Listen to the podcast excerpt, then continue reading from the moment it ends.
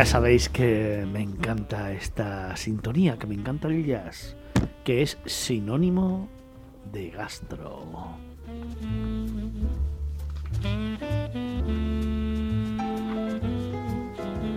Más o menos las doce y media de la mañana. Nos vamos acercando a ese momento en el que disfrutar precisamente del paladar.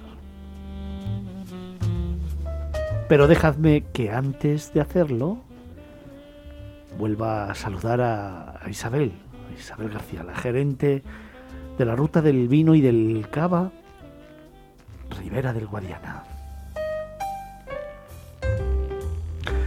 Isabel, vamos a hablar de gastronomía ahora, nos toca hablar de gastronomía. Y claro, en esta sección que lleva Palomarín tiene cabida, por supuesto, los vinos y el cava los vinos, el cava, las aceitunas, almendralejo y toda la comarca también es un sitio donde eh, se elabora mucha aceituna de, boca y también para, para almazara. Y de hecho hacemos muchos show cooking porque parece que la aceituna solamente se puede en salmuera machada, pero también hacemos cocina, o sea, aceituna rebozada, envuelta con chocolate, que la hacemos con los restaurantes socios de, de la ruta del vino y también de, de allí, de la, de la localidad. O sea, las aceitunas dan, dan más juego de lo que la gente piensa.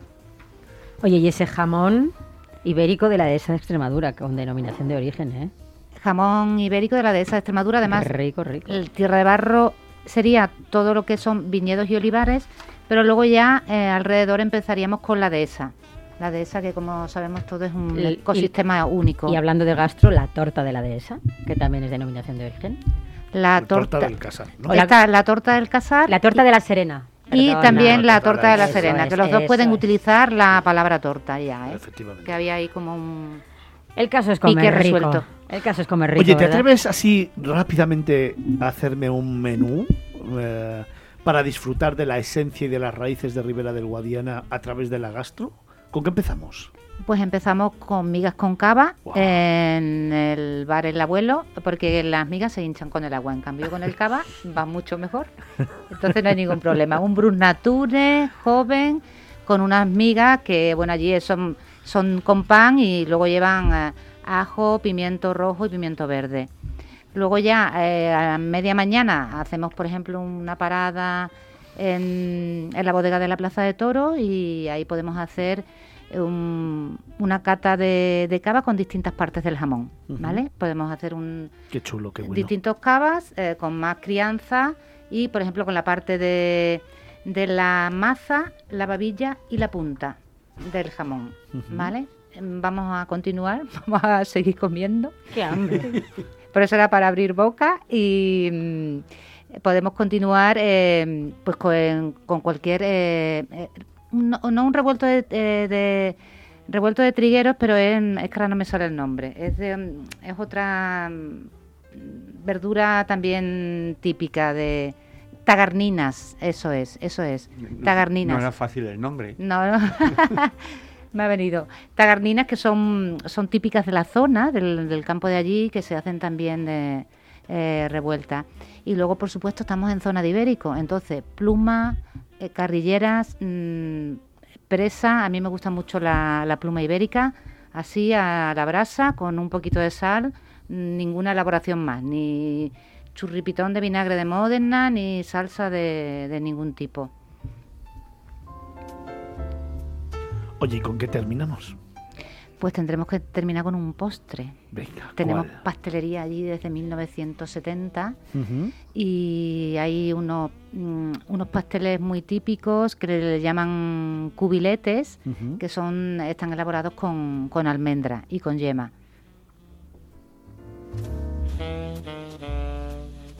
Pues una forma de descubrir la gastronomía de Almendralejo, ¿no?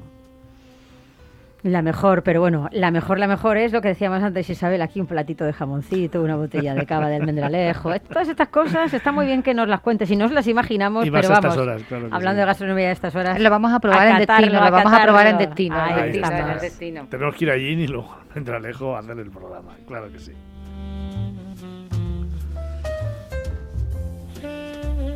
Nos vamos acercando, como decía, a la una del mediodía. Estamos cerrando la cuarta hora de programa en esta casa para más de medio millón de seguidores que tiene este programa.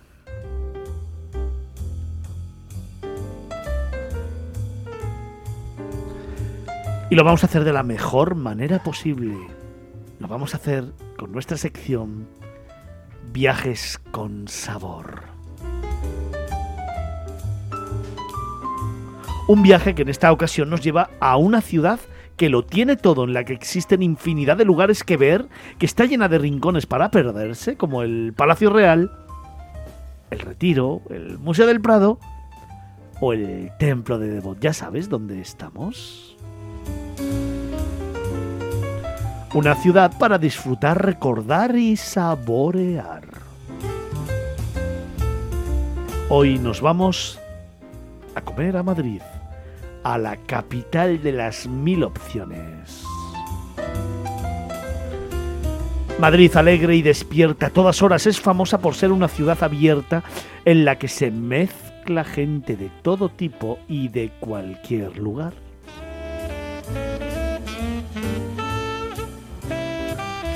Además de sus conocidos museos, sus animadas avenidas con todo tipo de tiendas, sus restaurantes de cocinas del mundo o su vida nocturna incomparable, Madrid sorprende con tranquilos rincones históricos llenos de encanto por los que pasear, con centenarias tabernas castizas de tradición familiar, con barrios de todos los estilos y con centros culturales alternativos a los circuitos más turísticos.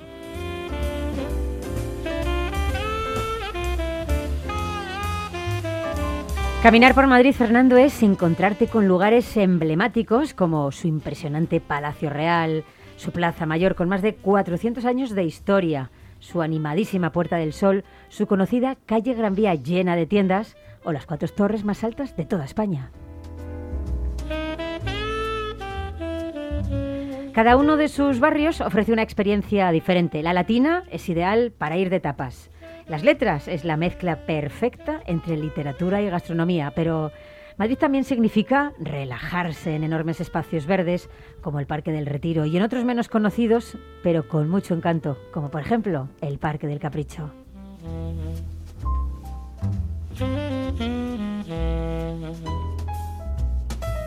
Oye Paloma, ¿y a la hora de comer?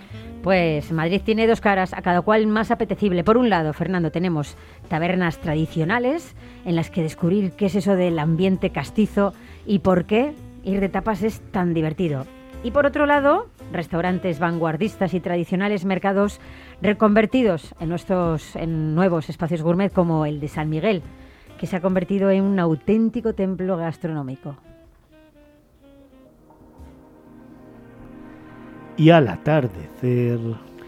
Pues hay miradores maravillosos que sorprenden con puestas de sol únicas como el Templo de Bodo o la terraza del Círculo de Bellas Artes. Y al final del día, Fernando, las noches de Madrid son legendarias y los locales ofrecen espectáculos en directo, ambientes de todo tipo y música hasta el amanecer.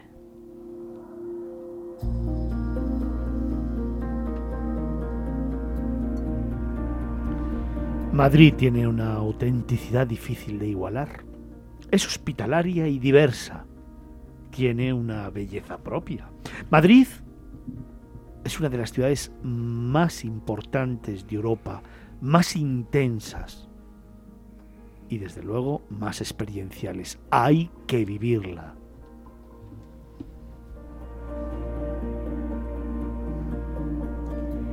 Paseando por sus calles, Fernando, en el centro financiero, político, cultural y comercial de la capital española, en plena carrera de San Jerónimo, nos encontramos con el restaurante Cebo, ubicado en el Hotel Urban, un cinco estrellas gran lujo de Madrid, y con su chef, Aurelio Morales, al frente del equipo, un restaurante donde los productos serán la sorpresa y el espectador el protagonista.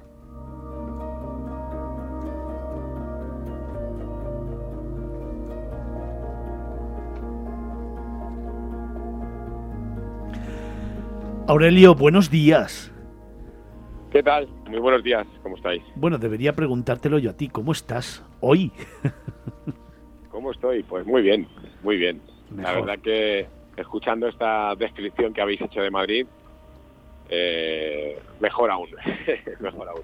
Bueno, así me gusta. Me gusta escucharte bien, me gusta que estés recuperado, me gusta que podamos tener contigo un ratito de charla, porque, claro, cocina de vanguardia que te ha llevado a conseguir una estrella Michelin y dos soles Repsol. Correcto, correcto. Tienes una eh, apuesta gastronómica, ¿no? Importante en, en Derby Hotels, con una cocina creativa y técnica. Sí, bueno, a mí me gusta más que creativo, me gusta llamar cocina imaginativa. Muy ¿eh? bien. Y técnica, sí, la verdad que creo que soy de los pocos cocineros ya que quedan abanderando la técnica, ¿no? que es una cosa que, que llevó a España a ser el referente a nivel internacional en gastronomía y que por algún motivo que desconozco o interés eh, estamos intentando tumbar, ¿no? Cuando tumbar la técnica y la vanguardia nunca debería de ser, ¿no? Eso no debería de ser, pero bueno, eso es, otra cosa. Bueno, no vamos a entrar en eso porque si no nos podríamos eh, estar en una charla tú y yo mm, larga, larga, larga.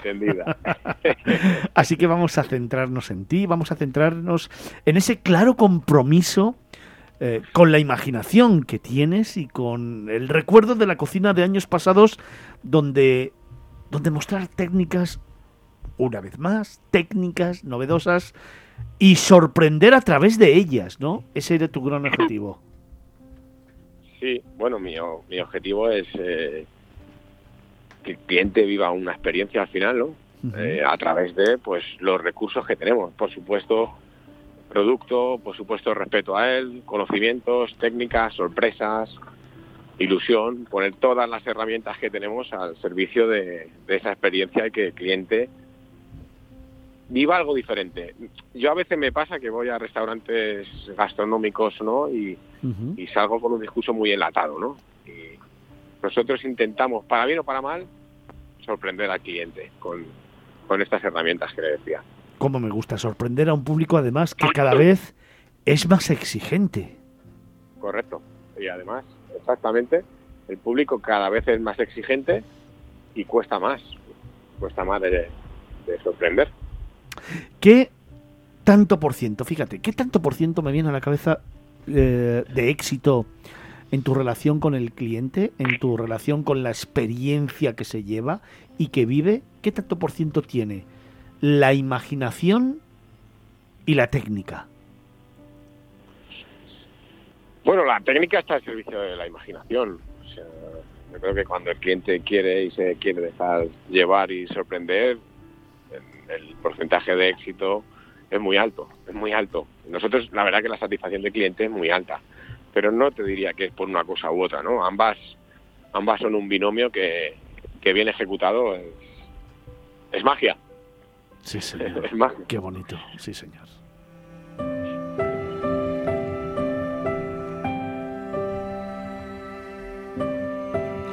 Fíjate, Paloma, magia, ingenio, técnica. Qué pocos ya se habla de todo esto, ¿eh? Pues sí, porque yo creo, Fernando, que, que hace años, ¿no? Cuando ibas a un restaurante de este tipo y te, y te, asombraban con, pues te traían un plato como con que humeaba, que humeaba o que yo qué sé, con esas técnicas es, alucinabas mucho, ¿no? Ahora yo estamos, creo que estamos un poquito más acostumbrados a eso y precisamente Aurelio lo que hace es, en ese compromiso de eso que se hacía antiguamente, eh, recordarlo, pero siguiendo sorprendiéndonos con cosas diferentes. El cebo maneja productos de gran calidad, hace gala de un arsenal de técnicas tradicionales o contemporáneas y sobre todo me encanta saber que en aras de la originalidad, y esto me vuelve loco, propone siempre, Aurelio, platos desiguales. bueno, sí, esto puede parecer complejo porque si hay una palabra con la que a mí me gustaría definir la cocina o nuestra cocina es equilibrio. Sin embargo, sí que hay veces en un menú que busco ese desestructurado, ese eh, casi desencajar al cliente, ¿no? Uy, ¿esto por qué ha hecho esto, no? ¿Cómo es esto? o, no sé si me entiende, ¿no? Esa búsqueda de, de, sorprender a través de, pues eso, de, descolocar al cliente. Tanto de mezclas de ingredientes, ¿no, Aurelio, como de forma de presentarlo? Claro, en las presentaciones, en mezclas de ingredientes, aunque es que también nosotros, por ejemplo, ahora tenemos tres menúes. Hay uno que es un menú más basado en el equilibrio, más clásico, entre comillas, y luego tenemos el de México, por ejemplo, que es un poco más de rock and roll dentro de lo que es ser nuestra cocina. Es que habría que probarlo. No sé ni siquiera yo sé definirlo muy bien, pero sí que buscamos lo que despertar al, al, comensal ese wow, ¿no? Y, joder, muchas veces llegamos a emocionar, ¿no? Yo he visto al cliente llorar, ¿no? Y eso es wow, es increíble. Es increíble.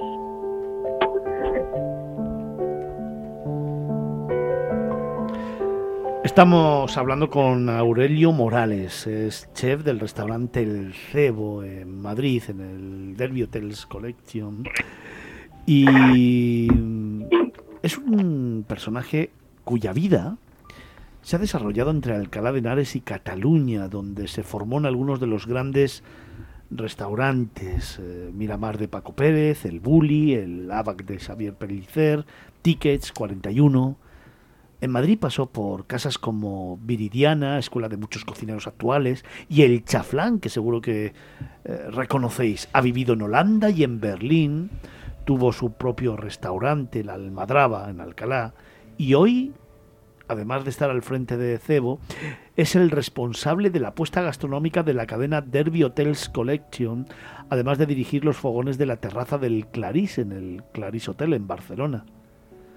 Evidentemente ganas no le faltan y talento le sobra. Pero a mí me gustaría, claro, preguntarle, con toda esta experiencia, con todo este recorrido, con todo lo que nos has contado, con esa sorpresa permanente en tu día a día, ¿cómo explicas tu cocina? Bueno, como he dicho antes, eh, una cocina imaginativa, ¿vale? Pero me gusta pensar que es una cocina libre, es una cocina sin ataduras, ¿no? Progresiva, es, son palabras que seguramente no te aporten nada. al revés, al revés, al revés, me aportan muchísimo. Mm, lo que sí que es cierto que luego a la hora de confeccionar menúes, pues sí que me impongo ataduras o nos imponemos el equipo, porque como siempre digo, Cebo es un restaurante democrático, ¿eh? Yo soy una parte más de un engranaje en una cadena en el que todos son importantísimos y, cuando hacemos un menú, eh, de repente nos hacemos un menú de las comunidades autónomas como hicimos y nos tenemos unas ataduras enormes. Pero somos libres a la hora de... O sea, yo no hago cocina de fusión, ¿no? Por ejemplo, si pensáramos en David Muñoz, el genio David Muñoz, pues ya sabemos, ¿no? Es cocina de fusión, es una cocina increíble. No, nosotros no estamos en ningún sitio de esto. vamos variando el discurso en función de nuestros menúes y nuestros conceptos. Oye, quiero hacerte un par de preguntas. La primera de ellas me ha chivado un pajarito que te tatuaste una estrella en el brazo izquierdo con una mezcla de deseo y profecía. Tras dos años en el cebo, consigues la deseada estrella. Ahora me dicen que te has vuelto a tatuar otra. ¿Eso es también deseo y profecía? Pues mire, le voy a decir, me tatué la estrella efectivamente antes de conseguirla, la ganamos en un año, no en dos, primer año lo ganamos el primer año, y según aterricé en Madrid, me tatué la segunda. Inmediatamente después de ganar la primera ya me tatué la segunda. Es una mezcla de sueños, ilusión y decía decía aquel, ponte metas tan altas que nunca las pierdas de vista, ¿no? para conseguirlas. Y, y ahí la tenemos. Oye, nosotros en Miradas Viajeras, a ese más de medio millón de seguidores que tenemos, tratamos de hacerles viajar. Viajar con los sueños, con las ilusiones. Conseguimos también que lloren, conseguimos que las experiencias siempre estén muy presentes, conseguimos emocionarles con la música, con la palabra, con la imaginación, es decir, muy paralelos a ti. Pero a mí me gustaría preguntarte ahora, si tú haces viajar a tus comensales, a través de tus menús con una serie de momentos efímeros a los que creo que llamas cápsulas cebo. Sí, sí, es lo que le comentaba antes. Tenemos diferentes menús, que es una muy arriesgado hacer eso dentro, casi como si fuéramos dos restaurantes a la vez. Es como, estas cápsulas son como un spin-off, ¿no? De una serie que se sale paralelamente y de lo que hacemos, que es nuestro menú Somos ahora, que es el conceptual, que es un poco más nuestra línea. Eh, de repente nos salimos por la tangente y nos sacamos estas cápsulas, yo me llamo cápsulas porque me gusta mucho la moda, y bueno, pues unas grandes firmas cuando hacen una cápsula con otra colaboración y tal, pues nosotros hemos hecho un viaje a México, que es un país que conozco muy bien, eh, su gastronomía de norte a sur, no, no conozco solo los tacos, no, no, conozco, conozco la gastronomía y bajo el prisma de Cebo y de, y de nuestro equipo, pues hemos hecho un menú mexicano de alta cocina que le puedo decir que lo han probado mexicanos y me han dicho es el mejor restaurante mexicano del mundo.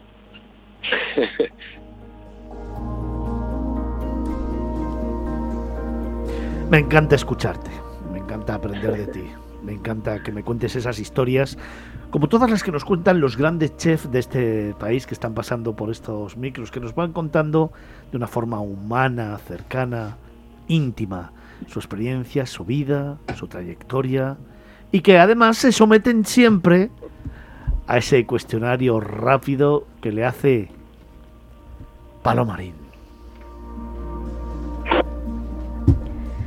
Aurelio, si te parece, para terminar y para que nuestros seguidores te conozcan un poquito mejor, vamos a hacer un cuestionario súper rápido, pregunta-respuesta, ¿eh? eh que no te dé tiempo pensar, que, que, nos respondas lo que te sale del alma. ¿Vamos a ello? Venga. Venga. Venga. ¿Qué es lo más importante de un buen plato? No, no, no, no, estás contando, estás contando, no vale. el, el, producto. El producto, sí, señor. Oye, ¿cuál es tu ingrediente favorito? Aceite de oliva virgen extra. Es que decir uno es tan complicado, pero bueno, aceite de oliva virgen extra. ¿Qué te inspira a la hora de crear un plato? Todo. ¿Y la cuál inspiración puede estar en cualquier lugar. Aurelio, ¿cuál es el primer recuerdo que tienes de un plato que te hizo soñar? Wow, eso cuando mi primera vez en el Bulli en el 99 volé volé unas treinta y tantas veces. ¿Quién ha influido en tu estilo, en tu filosofía de cocina, Aurelio? Eh, Paco Pérez, Ferran Adrià y Xavier Pellicer. ¿Y de cuál de tus platos te sientes más orgulloso? De mi hija. Ole, aquí ya ha salido ya el, el, chef, el padre chef, ¿eh? Sí, señor, muy bien. ¿Cuál es tu plato favorito? No sé si tengo un plato favorito, tengo momentos en los que me apetece una cosa u otra, pero me gusta mucho las gambas al ajillo. ¿Y cuál fue tu primera receta? Callos. Aprendí a hacer callos con, no tendría más de ocho años, con mi madre y mi abuela. Aurelio, ¿tú qué eres más de carne o de pescado? Pescado, sin duda. Y ya por último, ¿qué es lo que más te gusta de tu profesión, Aurelio? Pues lo que más me gusta de mi profesión es poder eh, aplicar la imaginación o creatividad.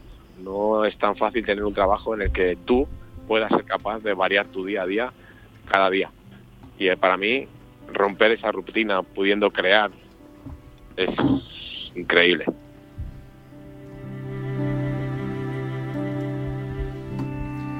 Nos vamos acercando a la una del mediodía y lo hacemos de la mejor manera posible.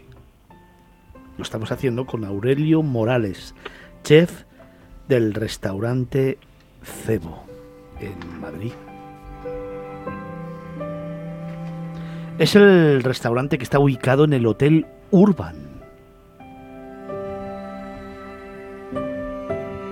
Un lugar sin ninguna duda en el que la creatividad, la ilusión, la actitud, el compromiso con la creación, la imaginación y, por qué no decirlo también, el compromiso con su propio equipo, con el equipo que también hace grande a Aurelio, sin duda ninguna, van a hacer que el comensal disfrute de una experiencia